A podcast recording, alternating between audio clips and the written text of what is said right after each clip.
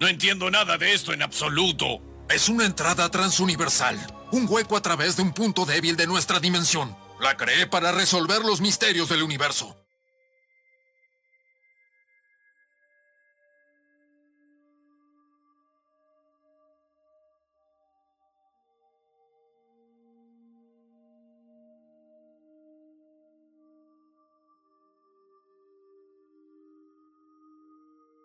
Bill Allen salió de su casa a las 10.30 pm. Se dirigía a una cena con sus socios quienes ya lo esperaban en el restaurante que quedaba a poca distancia de su casa, así que decidió caminar dada la cercanía. Este era un exitoso businessman de mediana edad que parecía estar destinado a la fama y la fortuna. Iba sosteniendo una conversación telefónica con sus amigos y decía estar a una cuadra de su destino. La noche era clara y sin tráfico. Durante la llamada, Bill observó cómo uno de los focos de la calle parpadeó hasta apagarse por completo, algo que le irritó bastante, así que se quejó con la persona al otro lado de la llamada. El alumbrado público está en pésimas condiciones, pronto tendremos que caminar atravesando zonas de penumbra en todas las avenidas. Mientras caminaba a través de la oscuridad producto del farol averiado, la señal del móvil comenzó a fallar. Observó su reloj de pulso para cerciorarse de su puntualidad, pero las manecillas se movían de forma errática. Sus pasos produjeron un eco impropio de las calles. Las partículas de polvo que se levantaban con el viento parecían estar eléctricamente cargadas, y el aire a su alrededor era visiblemente más denso. Pronto, Bill entendió que algo no andaba bien. La zona de sombra parecía no terminar nunca, y aunque todavía se distinguía la calle, ésta se extendía hasta el infinito, terminando en una gran masa negra. Sintió su cuerpo más ligero, como si la gravedad hubiese disminuido, y así se lo comunicó a su compañero, quien después de algunos sonidos confusos solo escuchó un grito y luego silencio. Sus socios, que fueron los primeros en notar su ausencia, denunciaron su desaparición y pronto se comenzó una labor de búsqueda que se prolongó por varias semanas. Se habló de secuestro, de ajuste de cuentas de algún ex empleado descontento e incluso de suicidio.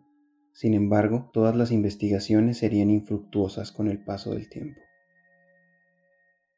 De esta desaparición singular quedaron dos eventos remarcables. Mayra Takeuchi, una ayudante de cocina del sushi ubicado enfrente del lugar de la desaparición, se encontraba fumando en la calle en su hora de descanso. Ella observó a un hombre maduro en un traje negro y sin corbata caminar a través de la penumbra del farol averiado. También vio cómo esa persona iba desapareciendo paulatinamente, como si se estuviera volviendo invisible. Ella dio su testimonio a la policía, aunque evidentemente fue descartado y considerado un producto de la imaginación de una joven que solo quería llamar la atención. Incluso logró salir en el noticiero de la mañana, contando su historia solo para ser tomada nuevamente como farsante. Sin embargo, Mayra tenía algunos detalles adicionales que añadían aún más intriga a la ya famosa desaparición. Ella sostuvo que la noche en cuestión los datáfonos del sushi se desconfiguraron, al igual que los ordenadores e incluso los celulares del staff, los cuales mostraban fechas y horas improbables, como las 9 horas con 67 minutos. Algunos tenían por año el 12071 y otros aparatos simplemente dejaron de funcionar. El compañero de trabajo que estaba con ella en la calle a la hora de la desaparición sintió un fuerte dolor de cabeza seguido por una hemorragia en su nariz, evento que los distrajo luego de ver al hombre desvanecerse. Por último, agregó que al día siguiente en el mismo lugar se podían observar algunos animales sin vida, como una rata y un par de aves pequeñas que probablemente habían muerto al cruzar la acera. El otro evento que llamó la atención fue lo ocurrido con Carlos Allende, un pasante de la compañía de Bill, quien le admiraba y lo tomaba como inspiración para su carrera profesional. Este joven, al enterarse de la desaparición, quiso hacer un homenaje en Twitter, donde descubrió para su sorpresa que la cuenta de Bill seguía activa y con normalidad, comentarios respecto a su trabajo, quejas referentes a la política local e incluso temas familiares. Carlos supuso que los tweets estaban programados y dejó el asunto por unos días esperando que las publicaciones se detuvieran, pero no lo hicieron. De hecho, la cuenta del Ejecutivo fue retorciendo lentamente su identidad. Primero, los tweets comenzaban a tener errores de ortografía, algo que era imposible para un hombre de su formación. Luego, hacía uso indiscriminado de las mayúsculas y las minúsculas, y en publicaciones posteriores usaba un lenguaje limitado y sin conectores o tiempos verbales. Aparentemente, Bill estaría vivo en algún lugar donde podría tener incluso una conexión a Internet. La policía cedió ante el testimonio de Allende, ya que la cuenta era fácil de verificar. Sin embargo, era imposible comunicarse con Bill. Las llamadas no se conectaban, los mensajes privados en Twitter y en otras redes sociales no eran recibidos, así que dedujeron que se trataba de un hacker que había tomado posesión de la cuenta del desaparecido, aprovechándose de las circunstancias. Semanas después, su familia logró desactivar la cuenta y borrar los mensajes, y aquí las cosas comenzaron a ser aún más raras. La cuenta reapareció casi de inmediato, con ligeras variaciones, pero tuiteando datos que solo el verdadero Bill podría saber.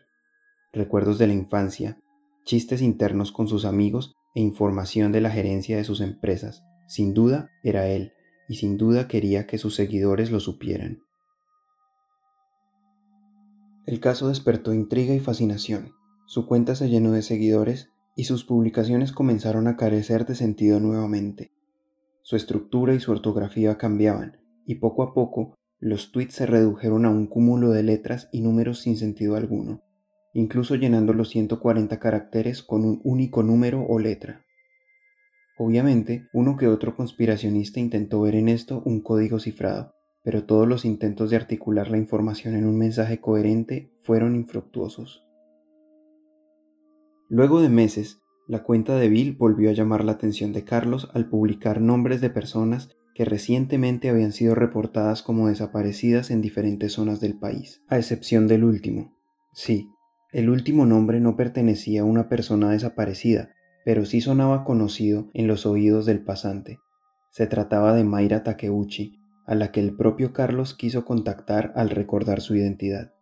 Así que se dirigió a la tienda del sushi y preguntó por ella. Nadie quiso darle respuesta. Solo Miki Matsubara, una de sus compañeras, le advirtió al hombre que nadie sabía de su paradero desde la noche anterior cuando terminó su turno y cruzó la acera camino a casa. La chica añadió que al revisar las cámaras se podía ver como uno de los faroles de la calle opuesta se apagó cuando Mayra cruzó y al encenderse de nuevo ella ya no estaba. Allende agradeció la ayuda de la joven y se dirigió a la salida envuelto en una visible consternación, y tratando de dar alguna explicación a lo sucedido, revisó nuevamente el Twitter de su ex jefe, el cual había cambiado su nombre para llamarse Bill Alien.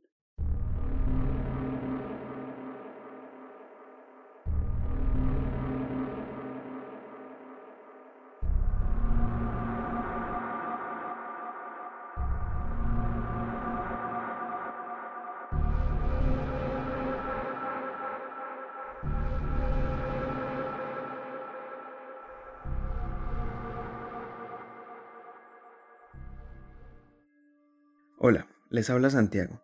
Este fue el primer capítulo de La Puerta Negra. Este episodio fue producido desde casa por el tema de la cuarentena. Espero que todos estén bien. Ficción contemporánea es un experimento escrito e ilustrado por mí. Gracias a todos los que lo han escuchado. Recuerden que pueden seguirme en Instagram arroba ficción.contemporánea. Allí pueden dejarme sus comentarios y ver material adicional de cada capítulo. También pueden invitarme a un café con el link que se encuentra en la descripción de este episodio. Cuídense mucho y hasta una próxima ocasión.